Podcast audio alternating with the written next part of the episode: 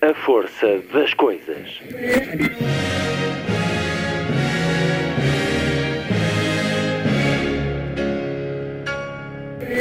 Welcome to the 109th last night of the proms.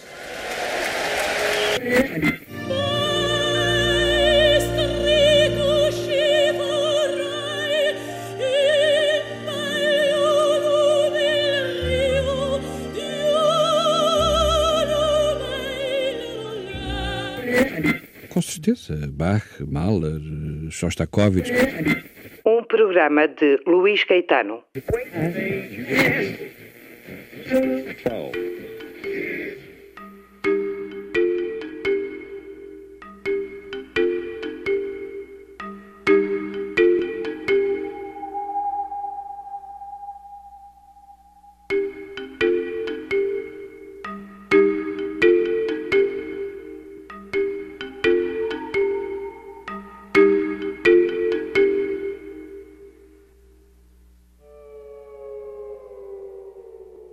Na emissão de hoje, entramos no Rijksmuseum de Amsterdão e contemplamos vários quadros. Um em particular, A Ronda da Noite, de Rembrandt. Ele está no centro do novo romance de Julieta Monginho. Volta ao mundo em 20 dias e meio, no centro e na capa. O livro acaba de chegar às livrarias com a chancela Porto Editora. O museu é um lugar de descobertas e de muitas histórias. No caso da criança que atravessa este livro, Léo, é até o lugar de encontro com quem lhe é mais querido. Os personagens de alguns quadros. E foi em criança que talvez o novo romance de Julieta Monginho tenha nascido ao contemplar deslumbrada, menina ainda, um livro de pinturas de Vermeer. Por entre grandes obras de arte da pintura se faz esta narrativa de vidas estilhaçadas em diferentes tempos, personagens à procura de um lugar que seja seu e de uma razão para viver. Julieta Monginho, em entrevista, já a seguir. A segunda hora faz-se com A Palavra do Senhor, título do romance de Ana Bárbara Pedrosa, que a Bertrand acaba de publicar. Um livro que dá voz a um Deus mais humano do que a imagem que a Bíblia reflete, um ser experimentalista, intrigado com o seu poder, fascinado com as suas criações. Uma em particular, Maria. Uma conversa sobre a força das palavras e a capacidade que têm de nos libertar ou de nos tornar submissos. Uma autora que se afirma com um segundo romance nos últimos dois anos, Ana Bárbara Pedrosa, que em criança lia dicionários na Livraria da Família e que hoje é linguista numa entidade omnisciente, a Google. A terminar, o Lilliput de Sandy Gageiro, hoje com as maravilhosas viagens de Marco Polo. Sábado, 3 de julho. Muito boa tarde. Esta é a força das coisas.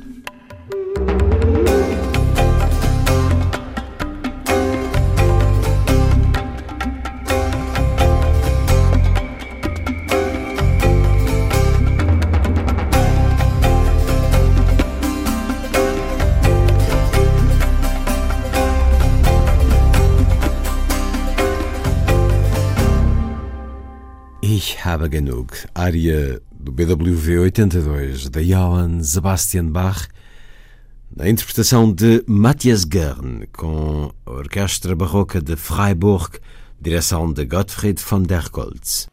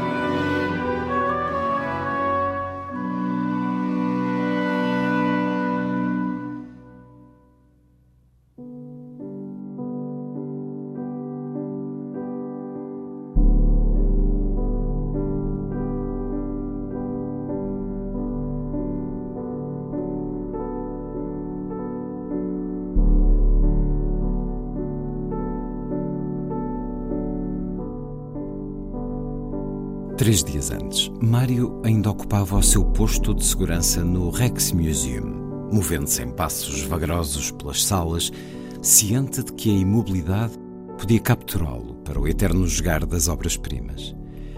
Ele e o colega Sanji costumavam entreter o tempo com apostas. Quantos segundos iria um certo visitante permanecer em frente da ronda da noite e se bateria aos recordes? Se recuariam uns passos para apreciar o conjunto ou avançaria os olhos para um promenor e qual? Se repararia na mão que segura a espada mais à esquerda e no bico do sapato direito em ângulo obtuso com o esquerdo. Escolhiam os visitantes à vez, quase sempre raparigas, porque Sanji gostava de as imaginar nuas e Mário não se importava. Entendiam-se por sinais das sobrancelhas e códigos de dedos. Apostavam uma cerveja no fim do turno, de vez em quando uma pizza no Alebron. Apostavam bilhetes de futebol e rugby alternadamente. Faziam companhia um ao outro. Só não apostavam jantares caseiros, porque Sanji morava sozinho num estúdio de 30 metros quadrados e Mário não tinha autorização de Martin para levar amigos à casa que partilhavam junto ao canal. Quando lhe faltava Sanji, Mário fazia outros jogos. De costas para a ronda da noite. A vida vinha ter consigo. Fácil fantasiar que a pressa da multidão e os sorrisos prontos para compor no ecrã do telemóvel lhe eram dirigidos como se dissessem: Olá, que bom voltar a ver-te, ou Olá, vamos conhecer-nos melhor? Às vezes sonhava que o próprio Rembrandt, na ânsia de recuperar um momento na idade, um segundo de tempo imobilizado, se disfarçava por entre a multidão, anafado e pálido, recriminando-se pela pequena mancha que lhe escapara na mão do guarda à esquerda, praguejando contra os sorrisos que no ecrã do telemóvel invadiam a pintura, apagando-os com um pincel imaginário. Pensava no longo caminho do pintor até à obra. Mesmo que tivesse paciência para a fixação do traço, o pincel, um bisturi que cortasse um coração perdido, faltar-lhe-ia a fé na conclusão do trabalho, feita de gestos inseguros, certos apenas de que um dia a seguir a outros seria aquele em que diria: Já não olho para trás, cheguei, outro caminho venha. Essa fé ou outra qualquer nunca sentiria. Invejava Martin enquanto o via concentrada a compor vidas no computador. Das personagens, Martin cuidava. Ouvia-as, falava com elas, levava-as para a cama onde Mário se sentia encolher, esmagado por tantas vidas em constante nascimento. No percurso de volta à casa, pedalar era um esforço que lhe sabia bem. Às vezes dava voltas ao quarteirão antes de prender a bicicleta e abrir a porta. Abandonar-se de vez ao acaso, ao conforto de um leve desespero, uma hipótese tentadora. Mas o sorriso de Martin, desligado do computador, as pálpebras doridas, nem que tivesse de esperar dias e noites por ele, valia o peso do ciúme e do ressentimento.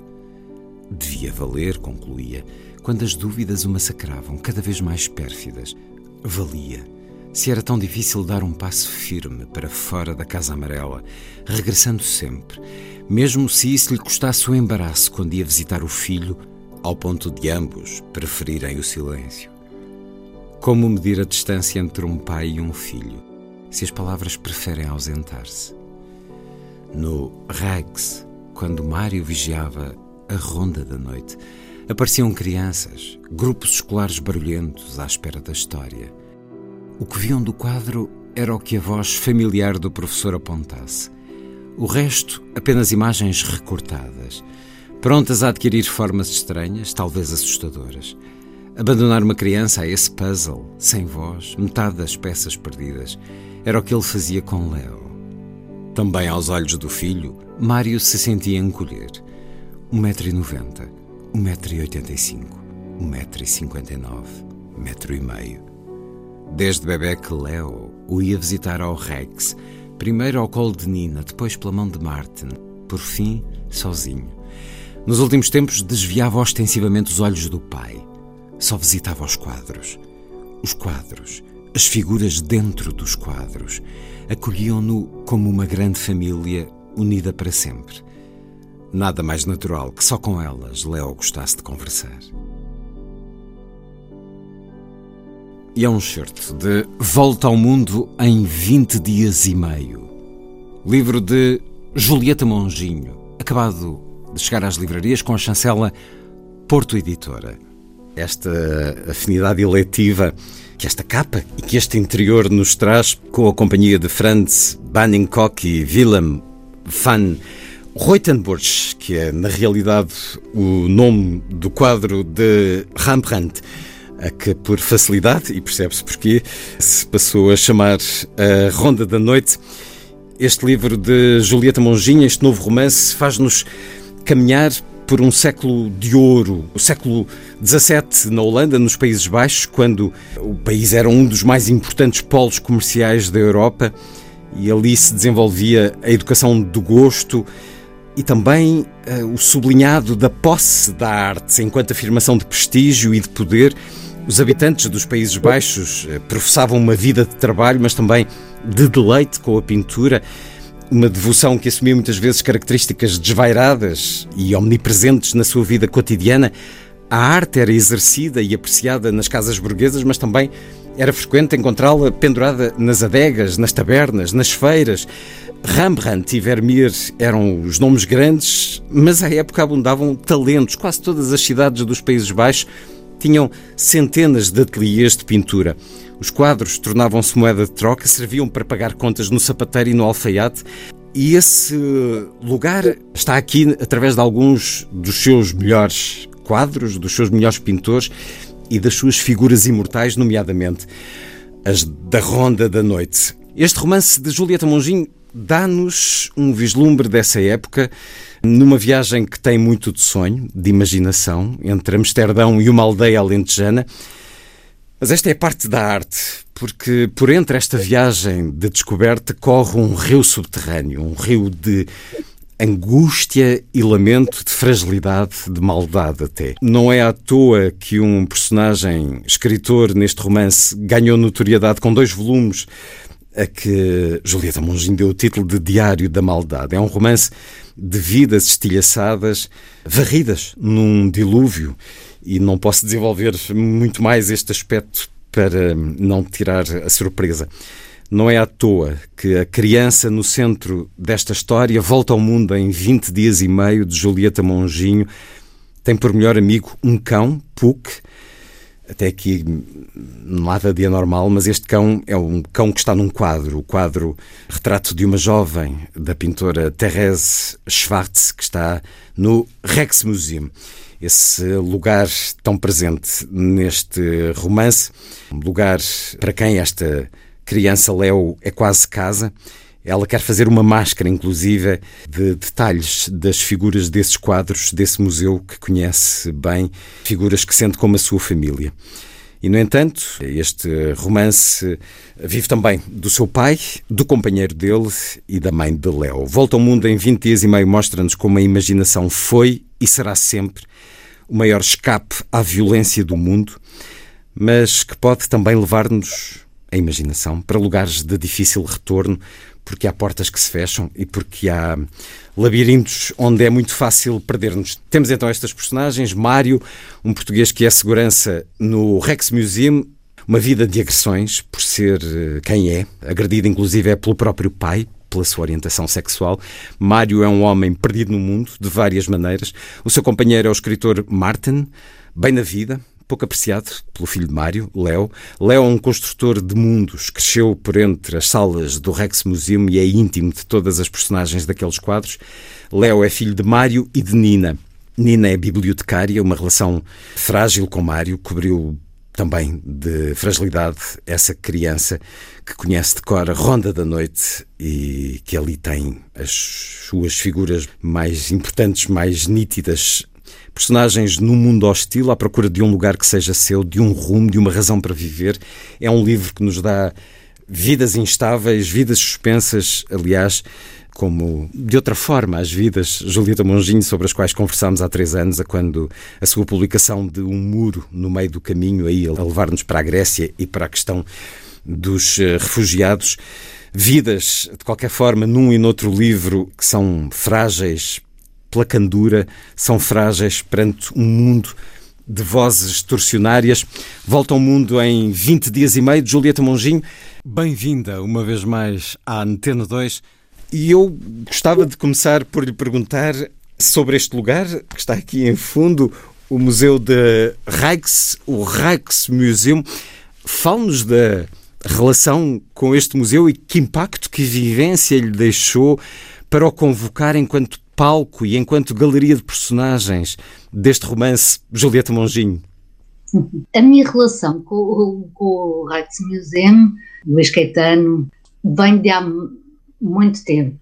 Quando eu era miúda, tinha pouco mais de 20 anos, a primeira vez que saí efetivamente de Portugal, que dei uma volta assim pela Europa, um, Uh, foi passando Espanha, França, etc., mas foi concentrou-se ali em Amsterdão mesmo.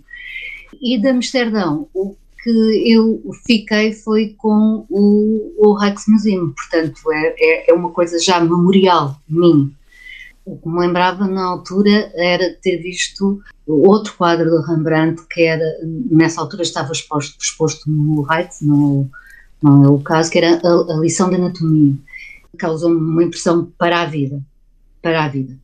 Não sei, já precisar, porque o tempo da pandemia é um tempo diferente, uh, subjetivamente diferente daquele que, que, o calendário nos mostra. Não sei se há dois, uh, há dois anos, acho eu, fui, uh, regressei a, a Amsterdão e a minha vontade mesmo era, era regressar ao, ao Rijksmuseum. Uh, aí sim, já com outra perspectiva, já com mais estudo de, das obras, já sabia mais ou menos a coleção, porque já conseguia prever o que lá estava, e aquele lugar é tão íntimo para mim, tão, uh, tão aquilo que disse, tão, tão anti-violência, tão acolhedor do ponto de vista do, de, daquilo que deve ser um, uma construção anti- violência, que, que, é a violência de, dos dias e mesmo o cansaço, que foi ali que eu encontrei o Léo, ou seja, eu já andava com o Léo na minha cabeça há muito tempo. O, Léo é um menino que é sujeito a uma violência que é bastante, digamos, menos gritante, é uma, uma violência latente, uh, mais uh, em surdina, mais sotovoce, do que aqueles grandes uh, aqueles grandes, uh, uh, enfim, grandes sofrimentos que, que, que na, nós, nós, como eu era ministrada do Ministério Público num tribunal de crianças, com que nós nos deparamos e com que o público em geral conhece, portanto, os grandes abusos, os grandes maus tratos. este Léo é um menino que é vítima, podemos chamar-lhe assim, de um, de um conflito parental terrível, eh, de, de, de, um, de um, mundo dos adultos uh, em que só houve gritaria e litígio. E, e, muitas vezes penso que esse problema de, desse inferno psicológico em que essas crianças vivem passa um pouco despercebido quando falamos dos grandes maus tratos e de, e, e de outros sofrimentos também atrozes. Marcam-me para a vida inteira. E, e este Léo, este menino, sujeito a esse tipo de, de, de, sofrimento, era uma personagem que, que eu já tinha comigo, porque era muito construída a partir dos meninos, a quem eu agradeço, os meninos e meninas, com quem falei ao longo destes anos, enquanto mestrada. E, portanto, quando eu chego, eu própria, ao Heights nesta segunda viagem, vejo aquele, o ambiente de refúgio do, do, Léo. E é ali mesmo que uh, eu encontrei o Léo tal como está no livro. A minha relação com uh, uh, estas, sobretudo o Vermeer, vem da minha própria infância, não vem sequer daquela viagem já tão longínqua que eu relatei, mas vem da minha própria infância. Na, na minha família havia. Nós em geral, os monjinhos todos temos jeito para qualquer coisa. Temos uma queda artística, ou quase todos temos uma queda artística muito grande. E então havia uma uh, família que nós visitávamos muito, nós visitávamos muito, isto em Évora, que tinha músicos, uh, eram primos, meus primos, uh, um deles era músico, o outro, eu, eu, já nem sou capaz de, de, de músico, violinista, mesmo exímio. E havia numa mesinha um livro com pinturas de, desta época. E, e, e, eu uh, punha o livro no colo, ainda não sabia ler sequer, e, e já me maravilhava com aquelas imagens, sobretudo o Vermeer. E uh, hoje eu pergunto o que é que levava aquela criança a ter aquele fascínio tão grande uh, por, por, aquelas pinturas.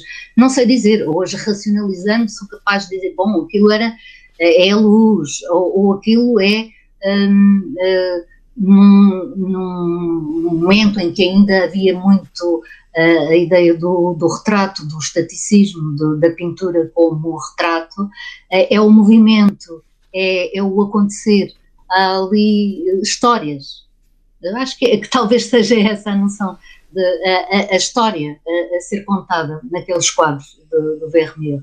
São momentos que ele cristaliza, mas são momentos em movimento.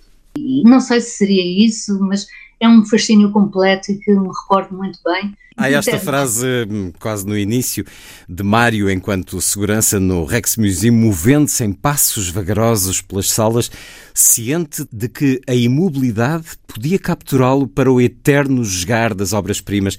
O eterno jogar que pode ser também capturá-lo para dentro desses quadros. É essa a impressão que tem com a arte, nomeadamente no Rex Museum, nomeadamente com alguns quadros, porventura a lição de anatomia de Rembrandt, mas há muitos outros aqui, quadros que ao longo da leitura somos convidados a procurar, ou, ou num livro, ou pela internet. Naturalmente que a Ronda da Noite, mas também quadros da Ian Steen, a Família Alegre ou a Lição de Dança, Vermeer, a Leiteira ou a Mulher de Azul a ler uma carta e um quadro que é comovente por causa também do seu livro, passou a ganhar outra conotação comovente para mim, este retrato de rapariga com o seu cão Puck, de Therese Schwartz, por causa da relação que se cria com Léo para além da lição de anatomia, partilhe um pouco connosco essa sua quase que tendência para ser puxada para dentro de um quadro, de algum destes do Rex Museum ou de outros, Julieta Monginho, que outras pinturas a atraem de tal forma. Lembro-me de uma frase de Hegel, que escreveu que a modernidade é uma época em que ninguém cai de joelhos diante de uma pintura. Na nossa modernidade, será que estamos a perder essa capacidade de maravilhamento. A minha relação com, com a pintura é pensar, aquilo é o contrário da self, que, que é a imagem, digamos, mais uh, vulgarizada dos nossos tempos, uma imagem quase icónica é? dos tempos. Uh, felizmente, os, os, nossos tempos não são só isso, não, não estou aqui a execrar. E se bem que se diga que Rembrandt foi muito precursor da selfie com as dezenas de autorretratos que fez.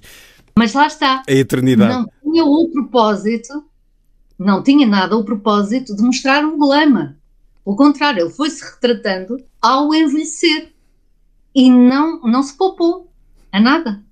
Não, não se pôs em cenários nada. idílicos. Não, ele, ele, tem autorretratos desde jovem, jovem até, até aos velhos. Até ao final, e isso é uma forma, penso eu, de questionamento de si mesmo. Uh, é, é, lá está mais uma vez é o contrário da selfie. Já se deslumbrou perante uma pintura a ponto de se comover, Julieta Monginho? Tanta vez. Sou muito me virem as lágrimas aos olhos e ficar aqui um nó na garganta. Uh, Lembro-me do, do enterro do Condor Gás, uh, em Toledo, que é El Greco. Foi assim. Eu estava a viajar para Toledo para vermos, eu e o meu marido, da altura, sobretudo para vermos esse quadro. Era na Páscoa e, e nós ficámos uh, sem dinheiro porque não levávamos dinheiro, né? foi há séculos, não é? E não sabíamos que na Quinta-feira Santa estavam os bancos fechados na, em Espanha. Então uh, não conseguimos, não tínhamos dinheiro para alojamento, tínhamos dinheiro para comprar qualquer coisa para comer e tínhamos dinheiro para só uma entrada. E, e eu fui ver, fui ver, e ele ficou muito encostado. Mas há pouco estava a falar de de, de biografias de, de pintores. E, e, esse também foi, o, foi um caminho que, eu, que eu segui bastante quando era miúda. Eu li não sei quantas vezes biografias de, de, de pintores. E houve uma então particularmente. Eu não sei quantas vezes ali, não faço ideia, que, era, que é do Goya. Uh, mais um pintor que, que.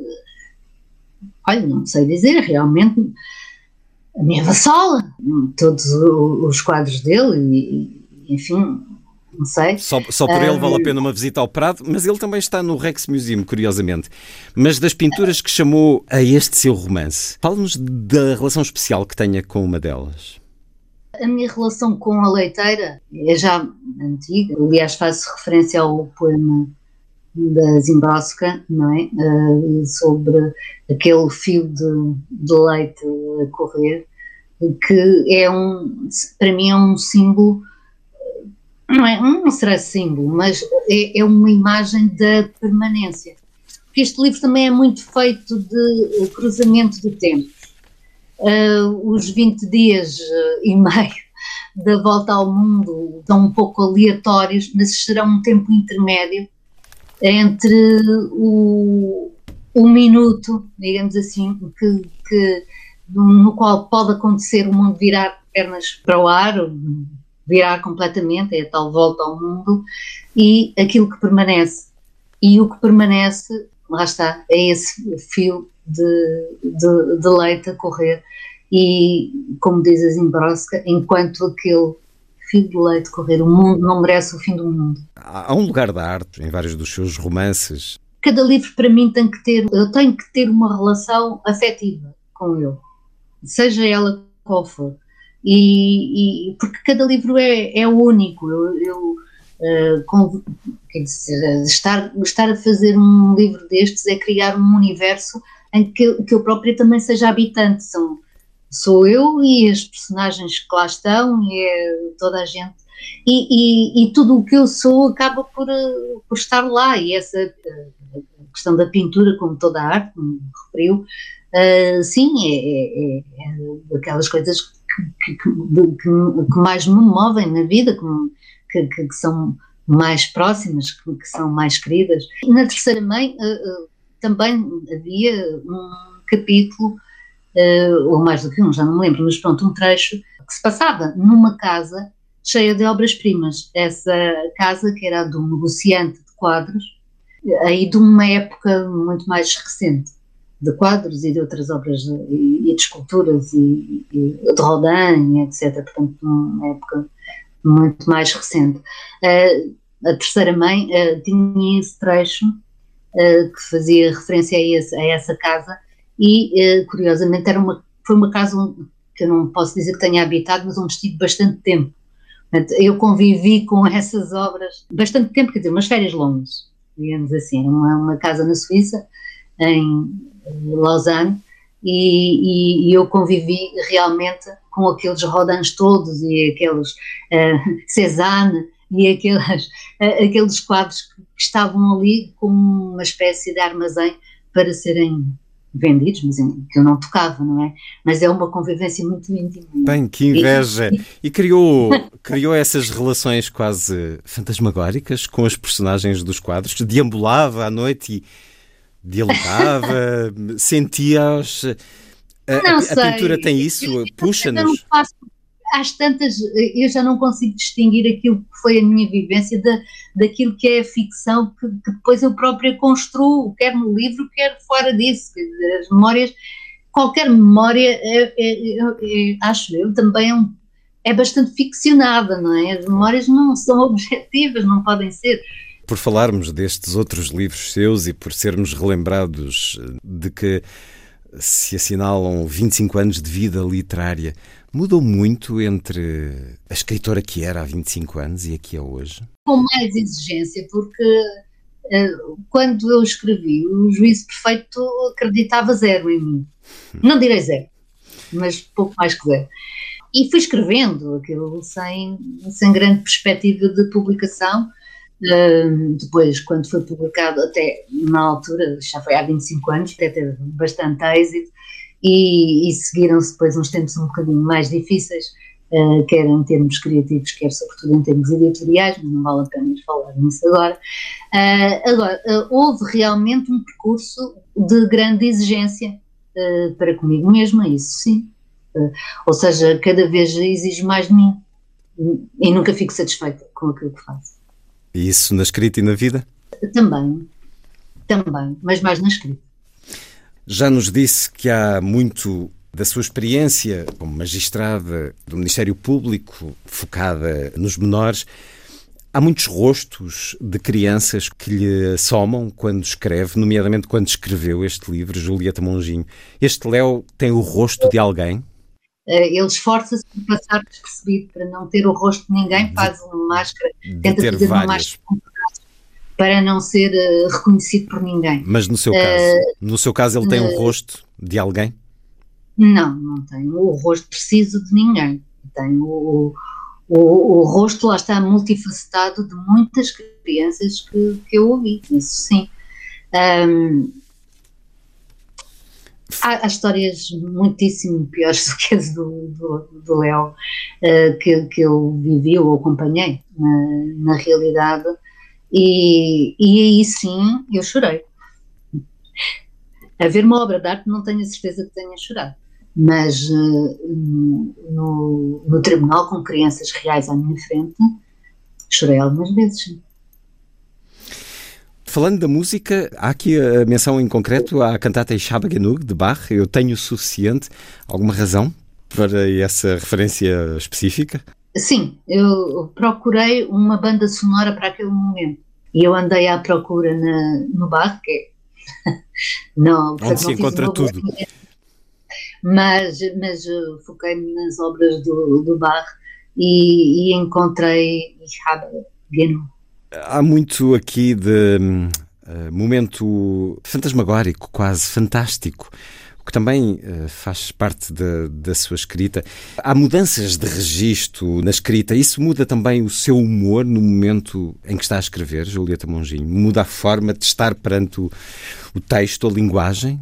É, é, é, uma relação tão íntima que é difícil eh, eu conseguir um, relatá-la e consigo ver-me tentar a fazer esboços, como, como aliás como os pintores fazem, não é? Antes de comporem o quadro, fazem muitos uh, esboços e exercícios para, para a pintura, e eu fiz imensos para fazer este livro, não é? Um, aliás, os fragmentos uh, relativos ao Alentejo, que uh, partiram de um texto pré-escrito, não, tem já nada a ver com, com aquilo que eu escrevi, mas, mas partiram de um texto que eu escrevi há, há, um, há muitos anos, na sequência da morte dos meus pais, morreram os dois no mesmo, no mesmo ano, foi um ano muito mau, e, e, em memória deles eu escrevi um texto de evocação do, do Alentejo, uh, e peguei nele para, uh, mas claro que, que o que está agora neste livro não só, só remotamente tem a ver com, com esse texto, mas, mas trabalhei a partir dele, sim. De que histórias de moinhos lhe falava ao seu pai? não era propriamente o Dom Quixote, podia ser, mas não era. Uh, é que é também uma referência muito holandesa. Exatamente, exatamente. Uh, o, o meu pai uh, contava-me histórias ao, ao, para dormir, né? Pronto, para adormecer. Mas era ele que as inventava, não havia naquela altura muitos livros infantis, não é? Como hoje que, em geral, o que acontece é adquirir-se, e aí acho que o livro infantil, felizmente, não tem tanta crise como os outros livros de ficção. Uh, e os pais vão buscar um livro e contam uma história às crianças até elas adormecerem, etc. O meu tempo, que há, há, há, há quase 60 anos, um, o meu pai, que, que é poeta e enfim, também uh, inventava mundos e mundos e mundos naquela cabeça, adormecia-me a contar as histórias que lhe vinham à cabeça e, portanto, aquilo. Uh, só que ele adormecia primeiro que eu. e, e, e, como ele adormecia primeiro que eu, eu estava sempre. E depois, e depois, e depois. E, e eu não sei se ele já estava a sonhar, se, se, se eram mesmo os mundos que vinham, o que era, mas lembro-me muito de ver histórias de, de moleiros naquela altura não sei de onde é que vinham essas próprias imagens. Nunca falámos uh, sobre isso, não, não sei. Talvez dos contos tradicionais portugueses que também têm uh, uh, um bocado essa, essa imagem do moleiro, da farinha, hum, do, por exemplo, aquela lenga-lenga do macaco do rabo cortado, que eu já não consigo reproduzi-la, mas a farinha, o pão, Sim, que vem dos próprios contos maravilhosos europeus. Livro, fazer o pão, aqueles momentos eh, de, de intimidade com o, aquilo que nos é vital, central de, das pessoas, quando não havia histórias nos livros, havia histórias uh, contadas de geração para geração. E, e, esses momentos para mim são momentos absolutamente eh, que me marcaram para a vida inteira e, e quis, de certo modo, passá-los para outras para outras gerações, para os leitores, enfim, não, não me esquecer eu deles e, e que outras pessoas tenham acesso a eles. Nesses uh, momentos em que perguntava e depois e depois nasceu a escritora. O seu pai contava-lhe histórias como moinhos e a sua mãe ensinava-lhe canções? É verdade, a minha mãe cantava. Cantava muito. Punha a cantar assim? Eu cantava imenso. Eu, quando era miúda, dizia que queria ser cancionetista, que era ah, uma... um talento que se perdeu. Uh, na altura, eu era muito miúda quando apareceu a televisão, mas ainda assim, ainda sou do tempo pré-televisão, quando era mais criança ainda. E ouvíamos rádio o dia inteiro, aquilo ligava-se e, e, e, era, e, e, só se desligava à noite o rádio. Era música do princípio ao fim do dia. E, e, eu cantava as canções e sabia-as todas de cor. e, e sempre para a frente também as soube, agora que já não sei, mas as modas, chamamos o canto. O canto foi, é uma coisa muito, muito, muito presente em mim, porque eu ainda sou do tempo em que o canto era espontâneo. Uh, hoje em dia, mesmo na aldeia Nova de São Bento, que entretanto ficou famosa, uh, quase porque uh, são os cantadores da aldeia, da aldeia Nova que, que, estão com o Zambujo e que estão com outros artistas aí por esse mundo a, a, cantar e que as pessoas aprenderam a aplaudir.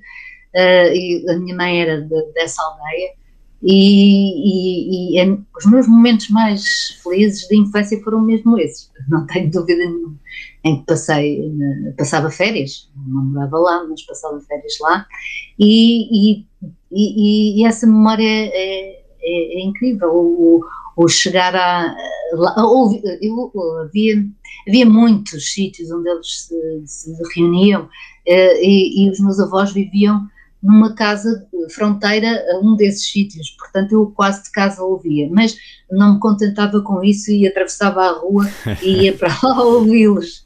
Sim, Como já nos disse, há também essa. Há também essa memória do Alentejo neste romance, Volta ao Mundo em 20 dias e meio, de Julieta Monginho, e as primeiras memórias da leitura marcante, dos livros que a fizeram leitora para sempre. Quais são? é muito heterogéneo porque o meu pai tinha uma biblioteca. Um, eu digo meu pai porque a minha mãe não era tão leitora, ela lia. É, é, é, realmente há uma grande diferença e, portanto, eu digo sempre o meu pai, porque era ele que comprava os livros, era ele que oferecia os livros, eh, etc. Uh, o meu pai tem, tem hum, tinha muito contacto, era engraçado porque ele tinha eh, contacto com o grupo dos surrealistas, isto nos anos 50, não é? Uh, com o grupo dos surrealistas que se reuniam, não só surrealistas, mas enfim, hum. para simplificar, no Café Gelo e uh, com os neorrealistas que, que, se reuniam no outro lado. Uh, e ele fez-me sempre um bocado. Contava-me histórias de uns e contava-me histórias de outros, mais do Café Gelo. Eu lembro-me de também miúda ir com ele ao, ao café e ainda. Então, cresce com histórias do surrealismo? Bom, também estão aqui, Não, também, também se nota a ligação. Sim, eu, eu cresci, como disse, a minha mãe a cantar e, música, etc. E o meu pai a dizer poemas do Herberto Helder. Isto é uma mistura. Eh, eu acho que aprendi eh, a poesia com o Amor em Visita, não é? Aquela dar uma jovem mulher.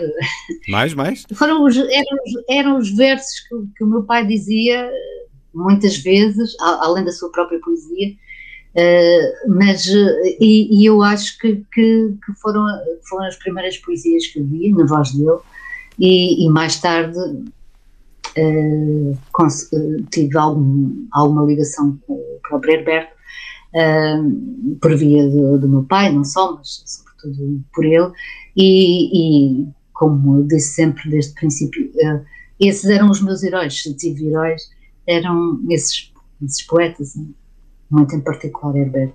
Sim. Uh, como os primeiros livros que li foram muito heterogéneos, li, mas também li as histórias das, das crianças, as Brancas de Neve e isso tudo, e não acho nada que tenham que ser revisitados, nem nada disso. acho que estão muito bem como estão não, não vamos uh, proteger as crianças ao ponto de as, de, de, de, não as deixar sujar com nada. É? Elas precisam ser confrontadas com tudo. O, o, e, e, essas histórias um, eh, têm coisas boas, têm coisas más, como vai ser a vida delas. Portanto, não, não, não são histórias uh, de terror, são, são histórias como são. E depois, pronto, com, com com, com, livros muito, muito, muito heterogéneos. Ele tinha a coleção Mosaico, que, que, tinha clássicos, ele tinha uh, peças de teatro, ele tinha Kleist, ele tinha. E eu lia tudo, porque quis, assim que aprendi a ler, 4, 5 anos, uh, o meu objetivo era ler a biblioteca toda. Portanto, eu ia das prateleiras mais baixas, que era onde eu chegava, até às prateleiras mais altas onde fui chegando, até já não conseguia chegar mais, porque o meu pai disse: não, a poesia erótica já não. Tinha eu 11 anos e ele escondeu-me esses livros. E não foi à procura deles, pela calada? Não, porque entretanto já estava entretida com outras, com outras leituras que ele próprio me dava e que eu praticamente entre aprender a ler e os 20 e, e tal anos, acho que não fiz mais nada se não ler. Eu só comecei a escrever muito mais tempo. Volta ao mundo em 20 dias e meio. Julieta Monginho, mais um certo. Quando me pergunta se o dia me correu bem, encolho os ombros. Para que mentir? A verdade custa muito, provoca muitas vítimas.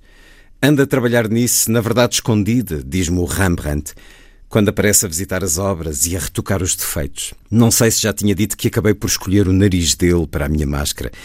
Ao menos que saiba distinguir as cores pelo cheiro das tintas. Já ouvi a cheirar a socapa, sei do que ele é capaz. O Vermeer não toca em nada.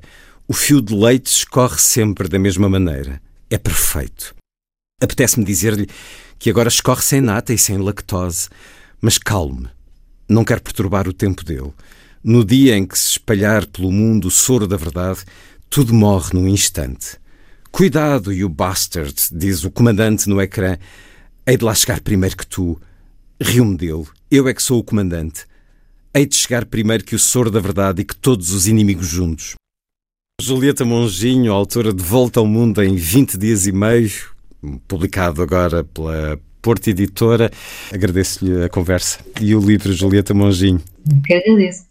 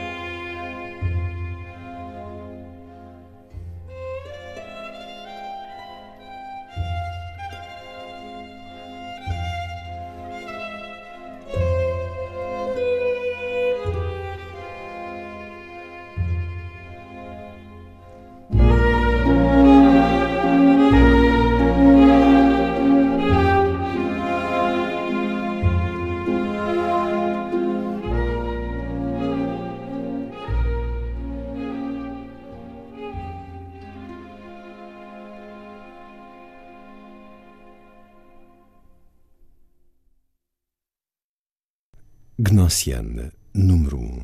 Eric Satie no arranjo e interpretação de David Lepage com Bruce O'Neill e a Orchestra of the Swan.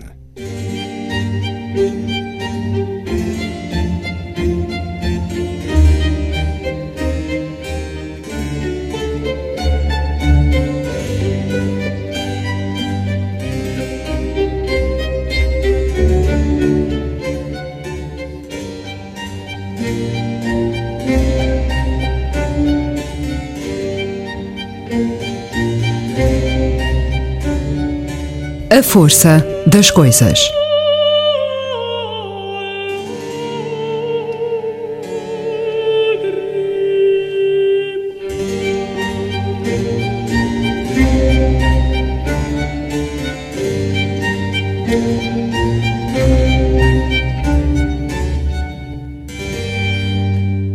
Daqui a pouco, a minha convidada é Ana Bárbara Pedrosa, autora do romance Palavra do Senhor.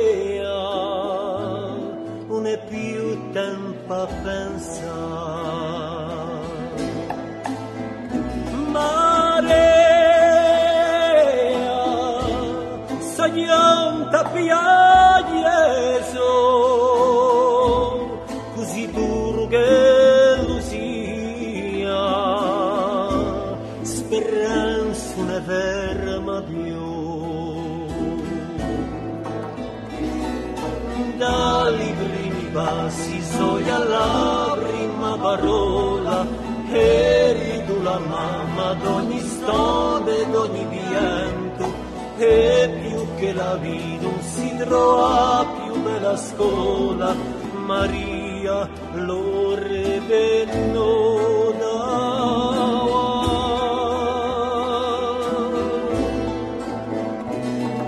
quando ha ragione vinta sola dalla forza, tanto una riga che dolore ci mi dà, e lo miso qui portano dole e violenza, Maria, ni mu.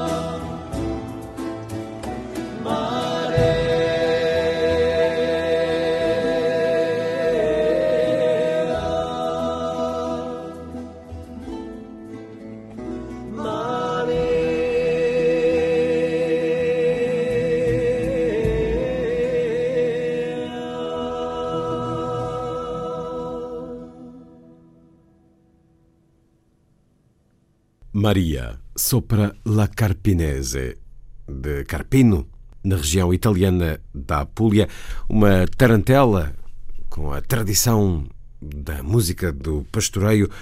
Escutamos o agrupamento corso Bárbara Fortuna com Os Larpeggiata, de Cristina Pluar.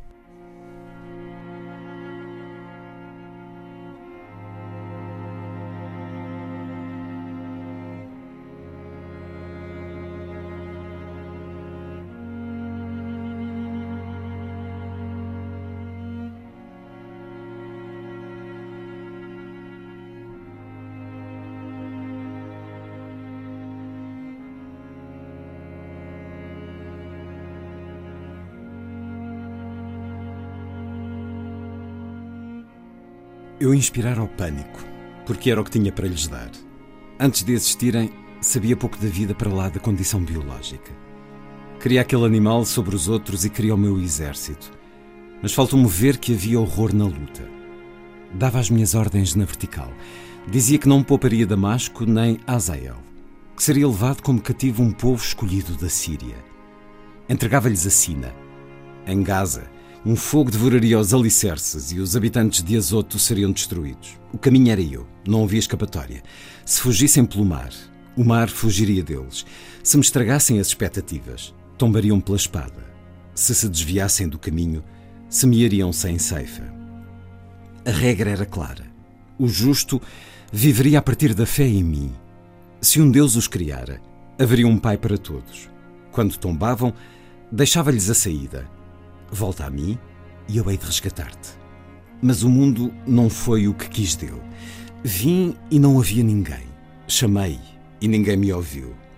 Pela minha ameaça, desolei o mar. Os meus escravos comeriam, os outros teriam fome. Os meus escravos beberiam, os outros teriam sede. Só a minha mão teria força para salvar. Criei-os com impulsos uns para os outros, gâmetas que fossem perpetuar as minhas mãos mas mostrei-lhes de tal forma a minha fúria e o meu poder que o temor perante mim ganhou a tudo. Quando os vi a cru, não eram homens, mas cordeiros. Não olhavam para o lado e havia até países esgotados pela fome. Restava-me então ser mais esperto do que fora, criar um plano mais sério que aprimorasse e perpetuasse a espécie. Se o sangue valia tudo, ao sangue voltaria. Se da carne partiam, carne seriam e mais nada. O medo enegrecia tudo. Quis procurar a beleza. Estava irritado com eles, mas mais frustrado com a hipótese mal concluída, com o confronto das minhas falhas de enrascado. Durante muito tempo não soube se o ónus estava na criação ou no Criador. Percebia que alguma coisa faltava, mas não podia apontar o dedo ao quê. Podia olhar para tudo e não restava nada por fazer. Os planetas moviam-se em simbiose. O sol dava-lhes calor e luz, permitia que as plantas crescessem e os bichos se alimentassem e os humanos se alimentassem deles. As famílias cresciam, movidas pelo impulso que lhes dei e o afeto que inventaram. Os clãs guerreavam-se uns com os outros. Cada um protegia a sua casa. E eu até podia ter grandes considerações sobre a vida enquanto criador e parte dela, mas reduzida à sua essência.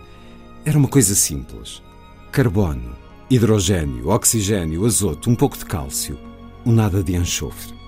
Eu fizera átomos e moléculas, dinossauros, saurópodes e traças, mas o mundo só estaria agregado se a maior lei fosse a família. Filos à minha imagem, mas eles faziam coisas que eu não podia fazer porque não me cabia sentir a dor de um homem. Rastejantes, incapazes de um alto voo, amavam sem noção das fronteiras e julgavam-se com asas. Como um adolescente, andei às margens de mim durante muito tempo. Não interferi nas vidas deles, deixei-os andar sem tentar forçá-los a um caminho. Já não era uma criança, ainda que a angústia de uma certa juventude me deixasse inquieto o dia todo. Passaram-se dois mil anos. E vi que começaram a entender o que era o seu destino. Homens juntavam-se a mulheres. Faziam crescer os filhos e protegiam os mais velhos. Cada um tinha o seu eleito. Se aquele lhe faltasse, faltaria tudo. Amavam-se numa simbiose de coisa muita a acontecer ao mesmo tempo, guerreando-se e matando-se para protegerem o que era carne desta carne. Eu não sentia nada assim por nenhum deles. E então via.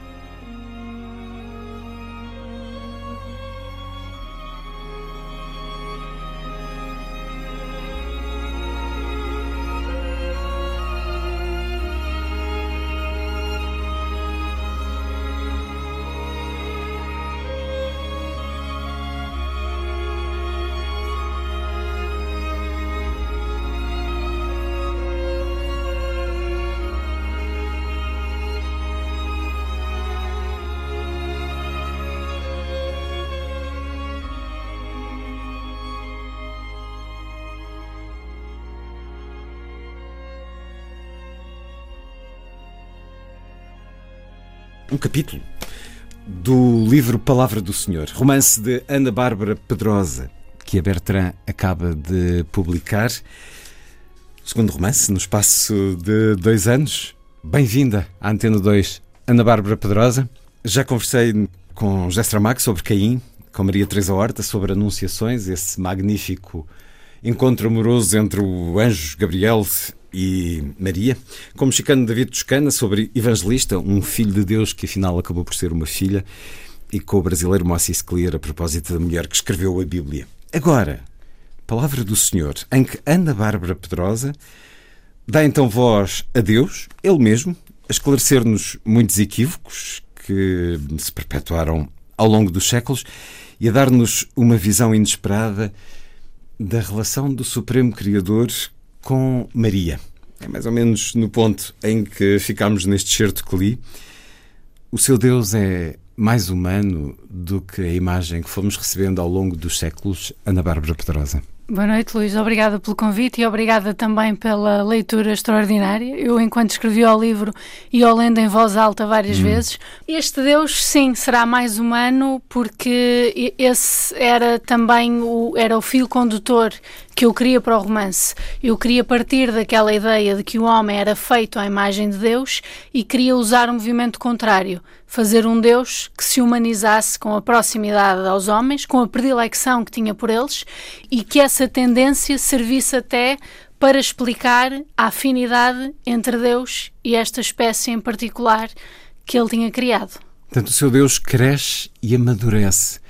Nós temos esta indicação bíblica de que Deus criou o homem à sua imagem e por isso a arte deu muitas vezes como um homem, uma figura humana com barbas.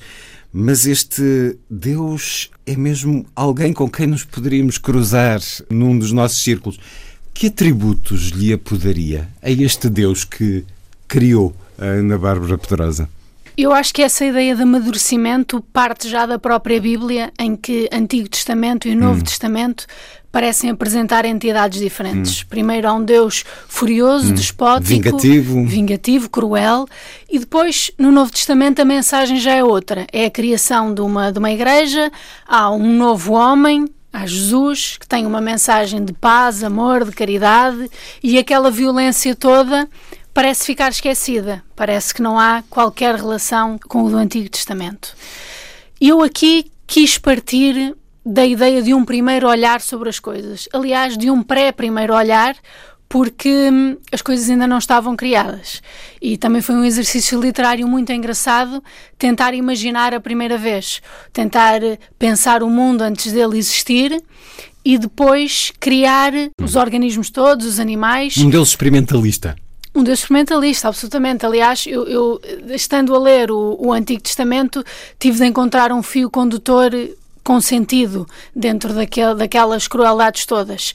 E depois também tive de encontrar lógica para algumas coisas. Se assumirmos que há um Deus e que Deus criou os seres e que Deus criou os dinossauros, também temos de, de, de assumir que foi decisão dele exterminar os dinossauros. Uh, e, portanto, procurei este fio condutor. Exterminar quase para ver o que é que acontecia. Para ver o que é que acontecia. Se essa aquela bola de fogo, como é que aqueles mastodontes, e descreve aqui com uh, muita força, por exemplo, o ato de um destes dinossauros se levantar, as 70 mil toneladas que seriam, algo assim. Este é um Deus quase que Parece aqueles miúdos mimados que recebem uma grande fortuna e se deslumbram com tudo aquilo que conseguem fazer, mas só fazem disparados ou parte Sim, de. É, é muito engraçado que use essa expressão porque há 20 minutos acabou de ser uma, publicada uma entrevista em que eu descrevi exatamente o Deus do Antigo Testamento. Sim, foi, foi, já estava no estúdio quando vi como um menino mimado, uh, aqui devido à crueldade, a brincar com as coisas, e ele mesmo assume que queria brincar com a sua criação, ou seja, perceber os limites dessa criação. Claro que no início é uma coisa muito física, física no sentido de pôr o planeta a funcionar, depois ver como é que as cadeias alimentares funcionam, uh, as entidades biológicas, e depois a criação de um ser humano que vai muito para além disso, e portanto já passa a haver uma questão moral e ele passa a explorar os limites da moral dentro dessa criação que ele tinha feito, mas com livre-arbítrio, ou seja, ele criou uma série de características, mas, mas deu-lhes capacidade de, de pensar e de ver até onde é que podiam ir com isso e, e de ver que escolhas é que fariam com essa capacidade. Supremo atributo humano deste seu Deus, o desejo de amar e ser amado?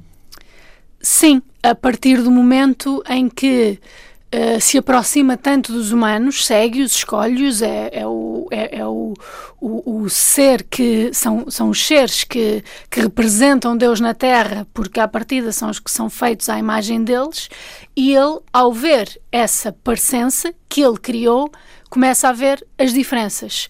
E sendo omnipotente, também não é de forma absoluta não pode morrer, por exemplo. Portanto, tem capacidade para tudo, mas com alguns limites. E sendo um Deus omnipotente, também tem como limites das suas capacidades deixar de ser Deus. Não pode ser um homem. E aquilo começa a afligi-lo, porque vê como é que as, as pessoas se organizam em sociedades, em famílias, começa a, a entender que o amor entre as pessoas é o que as move e começa a ter uma certa inveja pela capacidade de amar à toa e também de ter aquele sofrimento que ninguém quer ter. A conversa com Ana Bárbara Pedrosa, autora de Palavra do Senhor, romance agora publicado pela Bertrand. A humanidade teria sido melhor e mais pacífica sem deuses? Ana Bárbara Pedrosa. Sem as imagens eh, criadas pelos humanos de deuses, eh, acredito que sim. Acho que hum, ao longo dos séculos Uh, foram feitas muitas coisas que atrasaram o progresso social e que ainda o fazem hoje. Em muitos, uh, em, em, muitos sítios, a religião, que aparece sempre como uma forma de salvação interior, é usada como forma de estagnar a lei, uh, de impedir o progresso social. Quer dizer, temos casos de, de países onde, por exemplo, na América Latina, onde meninas de 9, 10 anos são violadas o corpo rejeita uh, a gestação uh, e aborta espontaneamente e elas são presas. E há aqui uma moral que vem da religião, ou seja, é, é uma moral que não existe em bruto porque não parte da análise das coisas. Já vem condicionada por um dogma que não é questionado, que não é posto à prova, uh, que não tem de, de, encarar uma noção de justiça. E estou a ir a este caso extremo, mas quer dizer. Há outros uh, casos extremos ao longo dos sim, séculos. a história da humanidade. Temos o caso em que a religião foi ela própria justiça durante os anos, de, os séculos da Inquisição. Claro, e, e as procuras de ímpios e. E, e, e todo mais. o poder que foi usado, e aqui estamos a caminhar em gelo fino, como aliás alguém que escreve este romance, não é à toa que evoquei outros autores sobre os quais conversei uh, sobre livros em que o caminho se fazia por matéria de fé, de crenças religiosas, essas que são sempre muito pessoais e vividas de forma muito pessoal, e, no entanto, há também a história, a geral, a história da humanidade. É pelo medo que a imagem de Deus e a crença em Deus e a fé se assumiu ao longo do tempo na humanidade. É pelo medo, na sua opinião, nomeadamente da morte, Ana Bárbara é, eu, eu, acho que é uma mistura entre medo e esperança. Medo da morte e esperança de que a morte não, não seja. seja um fim. Eu acho que a religião é, é muito útil em momentos de luto porque ajuda a negar o luto. A ultrapassá-lo. ou seja, num momento em que há um corte absoluto, em que alguém morre, dá consolo pensar que essa pessoa que morreu, nesse exato momento, está algures acima das nuvens com as outras pessoas que, que já morreram. Dá, dá uma imagem de consolo, de união após hum. a morte para quem morreu e não está só, mas também a esperança de, de um dia se rever essa pessoa. Isto no caso específico desta religião que, que acredita na, na vida após a morte. Já aqui nos disse que leu para este livro, obviamente que tinha que ter feito um trabalho de maior ou menor exegese sobre a Bíblia, mas antes de se dedicar a este romance, era uma leitora da Bíblia? Já tinha lido a Bíblia. Eu fui criada como católica, andei nove anos na catequese, uh, tornei-me ateia já na catequese, portanto, eu nos últimos anos já o era, e, e até de forma militante, e quando comecei a, a, perceber esse desfazamento dentro da catequese, ou seja, de que eu não aceitava os dogmas, de que as coisas não poderiam ser bem assim, comecei a ler sobre isso.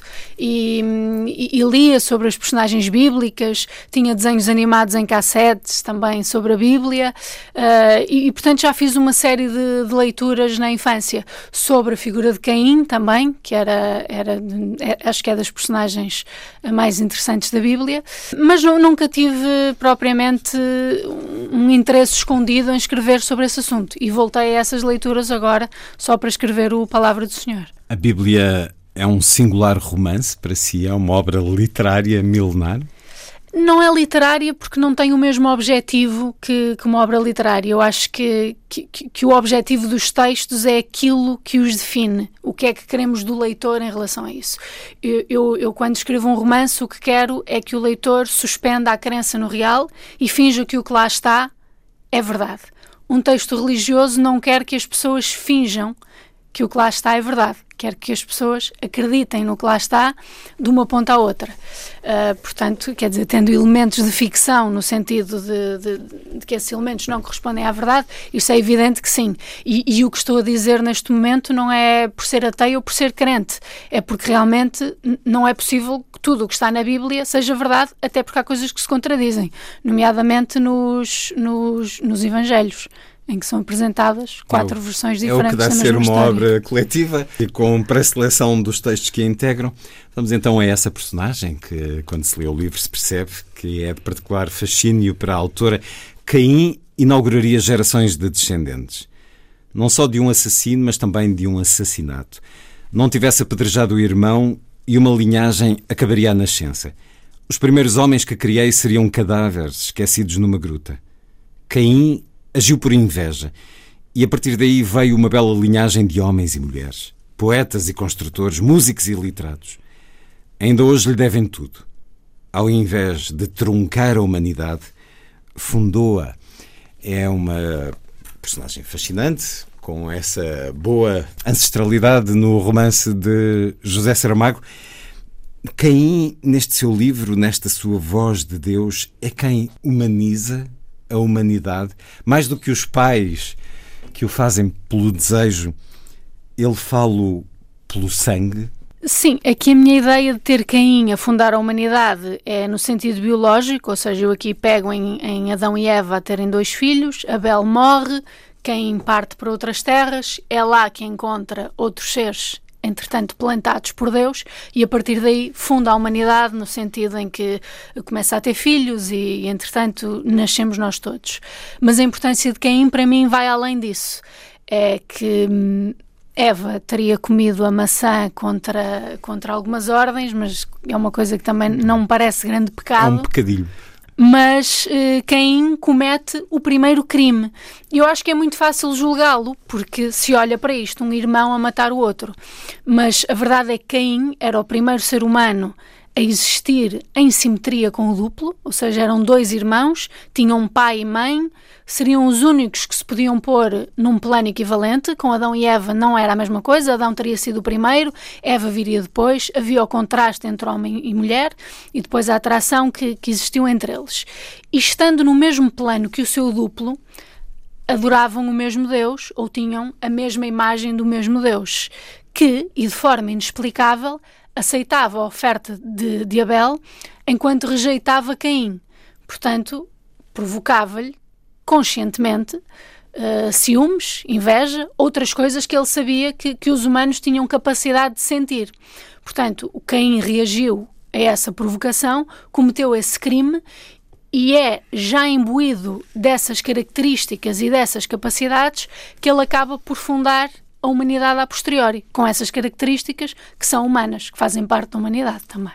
Ao longo da escrita deste romance, pensou na possibilidade do confronto, da polémica.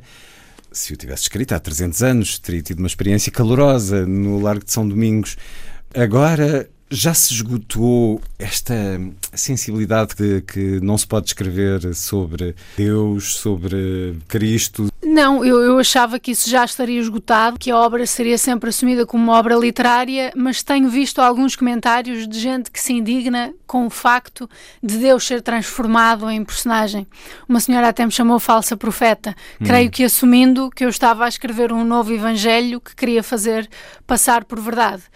Eu acho que neste momento é mais fácil publicar uma obra com estes contornos, porque a influência da religião católica na sociedade e, e na, nas cabeças das pessoas já, já, já, se diminuiu, já não já se aceita que, que primeiro que possa haver crítica à religião, mas também que a religião possa ser um tema para lá da catequese. Mas e com isto também não estou a assumir, porque não é, que, que o romance seja uma provocação. Aliás, ele não só não enfrenta os dogmas da, Igreja Católica procurando um tom jocoso, como não faz de forma a, a, desafiar os seus baluartes. Simplesmente foi uma, uma história que eu achei que teria lugar num exercício de ficção, num exercício literário, porque me pareceu que esta figura que existe sempre através do olhar humano poderia ter o seu espaço na literatura com o seu próprio olhar, que é uma coisa que evidentemente não pode existir dentro das religiões, mas que é possível dentro do terreno literário. E é um bom sinal dos tempos que isso não se transforma em polémica pública. Mais um certo de Palavra do Senhor, da Ana Bárbara Pedrosa. E então criou um exército de indulgentes e submissos. Não vos opunhais a quem vos faz mal. A quem te bater na face direita, vira-lhe também a outra.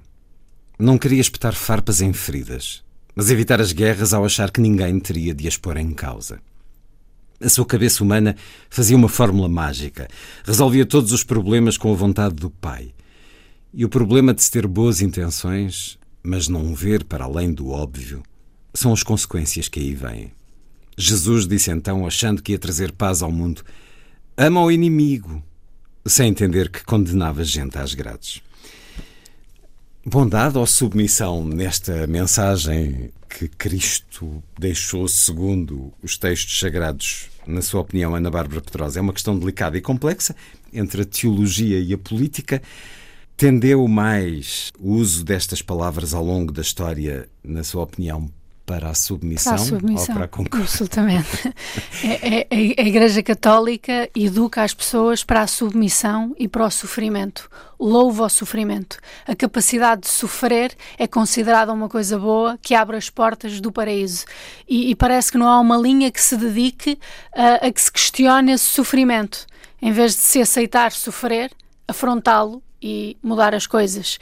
É natural que assim seja, porque a Igreja é, é uma, uma instituição de grande poder e é muito mais fácil ter um rebanho manso do que um rebanho com capacidade de pensar, com capacidade de ser insubmisso e de, de afrontar aquilo que é dito como um dogma, como uma voz que vem de cima e, e que, portanto, é verdade.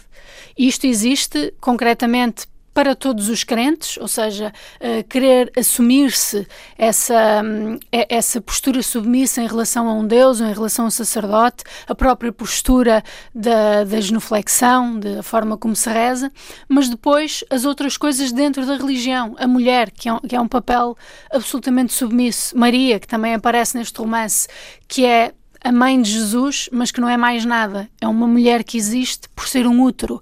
E, e ainda hoje se vê isso. Hoje, em casamentos, em 2021, uh, um, um, casal que casa na missa e, e, a mulher que, primeiro, que é entregue uh, pelo, pai. pelo pai a outro homem, mas também tutelar. que jura uh, submissão ao, ao, seu marido e obediência a partir daí. Quis dar mais independência a Maria neste seu romance ou ela não tinha essa possibilidade? Aqui não foi, não foi uma questão de lhe dar independência. Eu quis transformá-la numa pessoa. Ou seja, existe no romance a predilecção de Deus por ela e eu também quis explicar porquê. Claro que se entra uh, em Maria aqui e ali, em dados momentos do romance, uh, tentando criar-lhe uh, a personalidade. Hum mas a verdade é que não há grandes documentos uh, que suportem aquilo que ela fez, porque para a história da humanidade ela é a mãe de Jesus. E aqui interessou-me o contrário, pensar porque é Maria. Uh, terá sido uma mulher escolhida à toa? Isso não está não tá explicado pela religião, ok? Foi ali escolhida dentro de uma família com, com características que se pudessem coadunar com esse plano, mas eu quis fazer a coisa ao contrário, quis que Maria fosse o cerne da religião e Jesus fosse o instrumento que perpetuasse a relação dele com Maria para o resto dos humanos. Esse apagamento de José, fragilidade do homem. Sim, e, e da parte de Deus havia até hum, uma espécie de, de ambiguidade, um conflito em relação a José. Primeiro, porque Deus, querendo ser homem, invejava-o por ser ele a estar com Maria, a acordar com Maria, a ser visto como o par de Maria. Por outro lado, essa inveja e esse ciúme não se podiam transformar em ódio porque José também era filho dele, também era criação dele e no fundo não fazia nada de mal. Palavra do Senhor, o romance de Ana Bárbara Pedrosa, editado agora pela Bertrand, um romance com tudo isto de que temos vindo a falar, mas de repente eis que irrompe Maradona, por duas vezes. Stephen King, Edmond Dantes, Jay Gatsby, Giuseppe Tornatore. O seu Deus é um curioso da cultura humana, quase erudito, Ana Bárbara Pedrosa. É, é suposto ser omnisciente, portanto.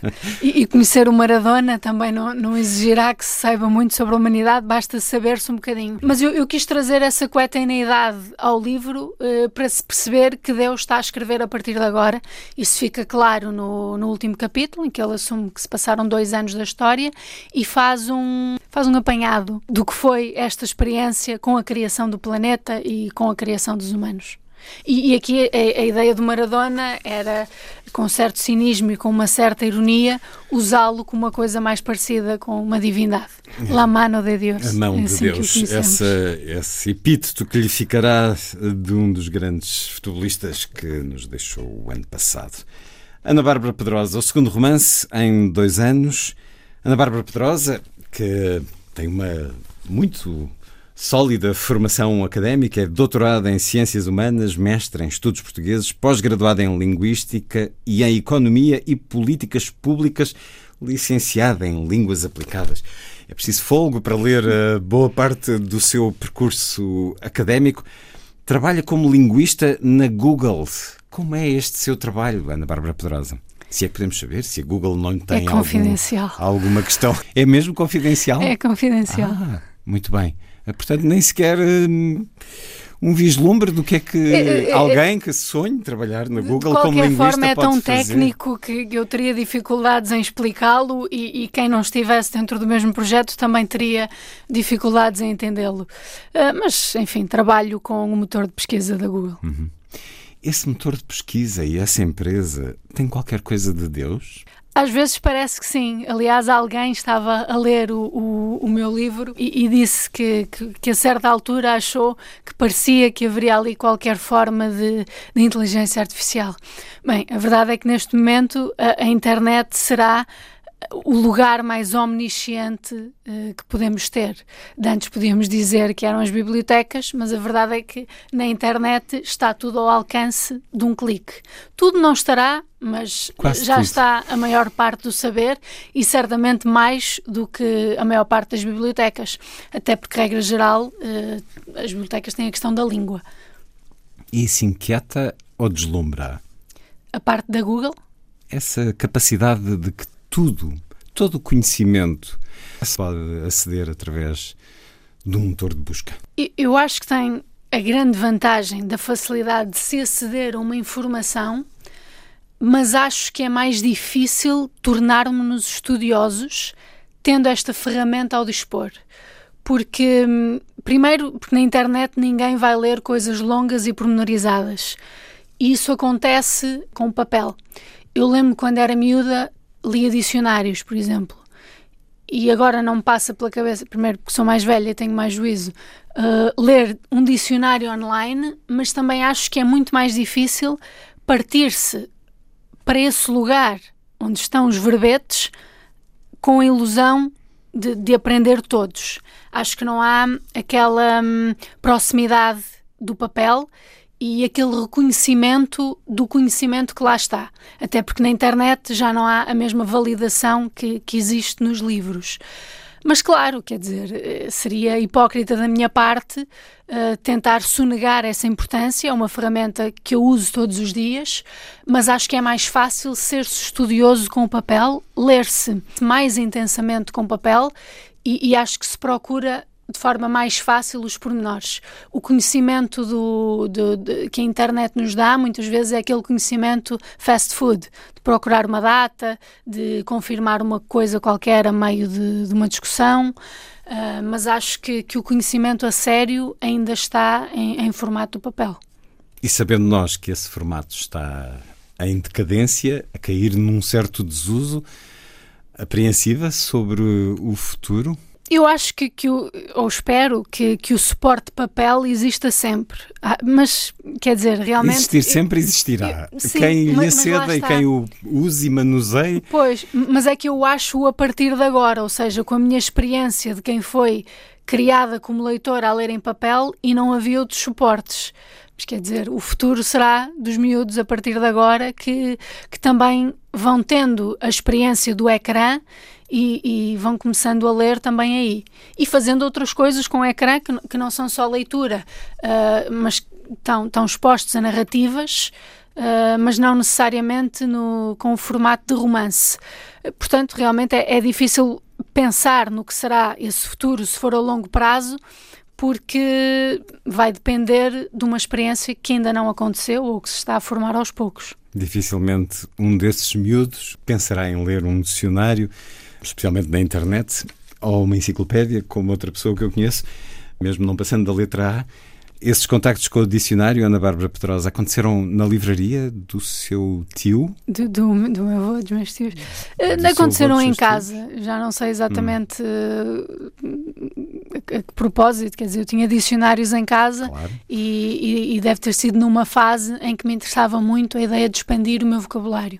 Foi alguns ali no quinto ano, no hum. sexto, em que eu comecei a escrever poemas e, e gostava muito da ideia de, de, conhecer palavras diferentes que eu pudesse usar em situações até absurdas e também gostava de o fazer. de, de, usar essas palavras quase a propósito de nada. Foi no quinto ano que eu descobri, descobri a palavra incomensurável e a partir daí, sempre que escrevia uma resposta de três linhas num teste, punha a palavra incomensurável. Ter uma livraria na família era um desvio diário? Era, era, era um recreio. Uh, mas não era só para mim. Uh, a livraria era um espaço social para a minha família toda, porque como metade da livraria trabalhava era? lá, era em Vizela, como metade da família trabalhava lá, os adultos, os miúdos também iam para lá e brincávamos, convivíamos e eu tinha um canto de leitura escondido que o meu tio pôs lá. Imagino que para eu não estar a, a chatear as pessoas à frente de toda a gente, então escondia-me ali com o livro no canto, no canto mais recôndito. E aí terá nascido provavelmente a escritora Ana Bárbara Pedrosa, que hum, nos deu no final de 2019 o romance Lisboa, Chão Sagrado e que agora nos propõe Palavra do Senhor. A chancela é da Bertrand. Ana Bárbara Pedrosa, muito obrigado por ter vindo à Obrigada eu.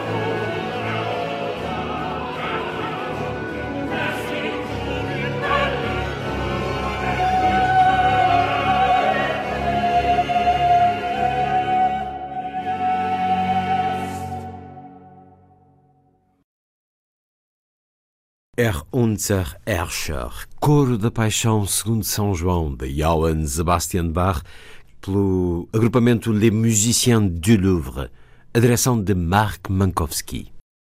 A seguir, Lilliput é o pequeno grande mundo dos livros para os mais novos, percorrido semanalmente neste programa por Sandy Gageiro. Diz Lilliput. Lilliput, Lilliput. Lilliput. Inspirados em leituras de obras que versam sobre o conceito de viagem entre cidades invisíveis, de Italo Calvino, ou o Livro das Maravilhas, a descrição do mundo, nome dado por Rusticiano de Pisa, à obra que compilou e que consiste nos relatos narrados por Marco Polo, enquanto os dois estavam presos em Génova. Os elementos da Associação Cultural Rugas chegaram à ideia e texto original para um espetáculo que sobe ao palco a partir deste fim de semana em Sintra e que se destina aos mais novos. O encenador Ricardo Santos falou com Lilliput sobre a construção do texto e do espetáculo. A história nasceu, como em quase todas, pela curiosidade. Como é que no século XIII alguém decide atravessar o mundo e negociar com um dos homens mais perigosos do planeta? Como é que foi este encontro, este encontro de culturas, este encontro entre pessoas tão diferentes? E como é que terá sido esta viagem? A plateia está de um lado e do outro, e o espetáculo passa-se a meio, como se de um corredor se tratasse, e ao mesmo tempo como se de uma viagem de avião se tratasse. O eco que, que esta história tem de Marco Polo nos dias de hoje, eu acho que tem muito. Acho que permita a informação e também na educação. Uh, acho urgente falar-se daquilo que são os outros povos, outras culturas, fora daquilo que é a nossa ideia ocidental. E dizer isto, informar os mais novos. Estreia este fim de semana, este sábado, às 16, nas galerias da Quinta da Riba Fria, em Sintra. O espetáculo pode ser visto até 29 de agosto, sempre aos sábados e domingos, às 4 da tarde. A seguir, uma das mais impressionantes obras que Ennio Morricone nos deixou. Vamos até Bária, na Sicília.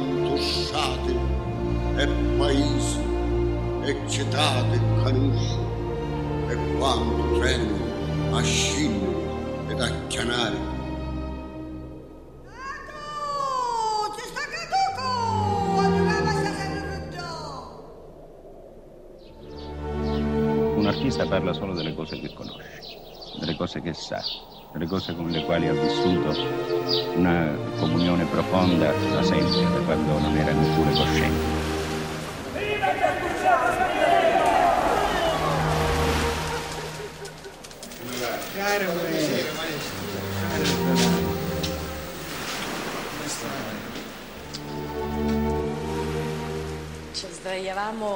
Sulla terrazza di Villa Valguarnera e parlavamo dell'universo. Io ero piccola, avevo dieci anni.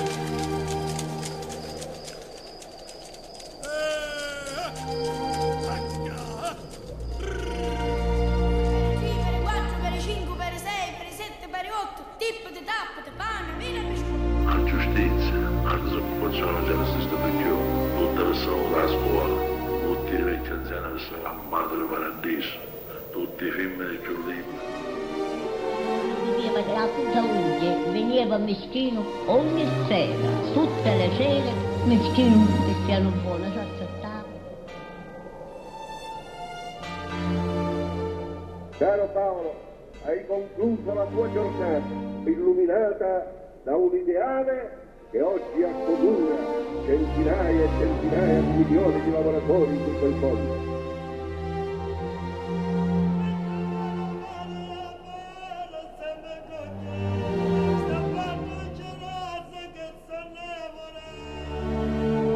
lungo funerale nero di formiche segue la salma di una zanzara eroicamente caduta.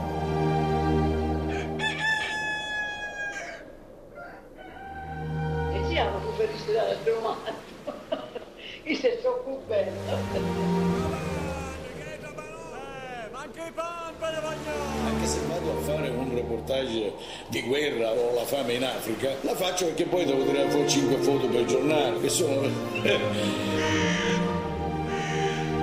L'una scendevano la canaletta della carina, assembravano del rosso.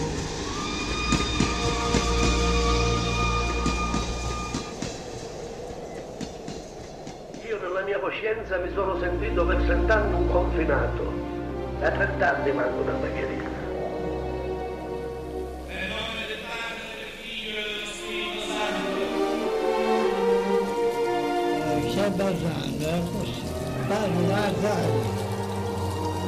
Allora ci vuole sempre l'uomo, sempre, è inutile. Mancando l'uomo il mondo è finito.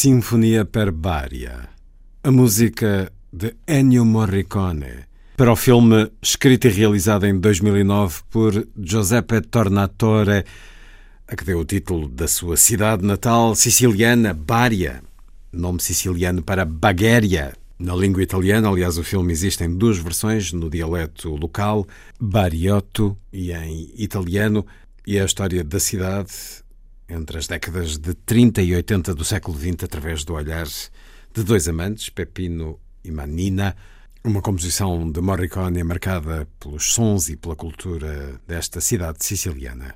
E com esta viagem chega ao fim a força das coisas de hoje. A si, obrigado por estar com a rádio. Bom dia, bom fim de semana.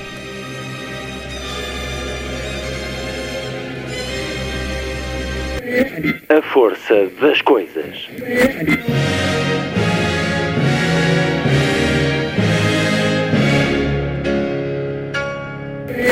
Welcome to the 109th last night of the proms.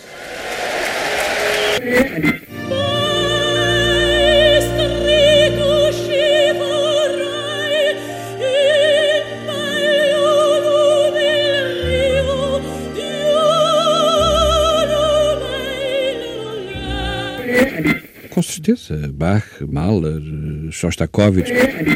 Um programa de Luís Caetano.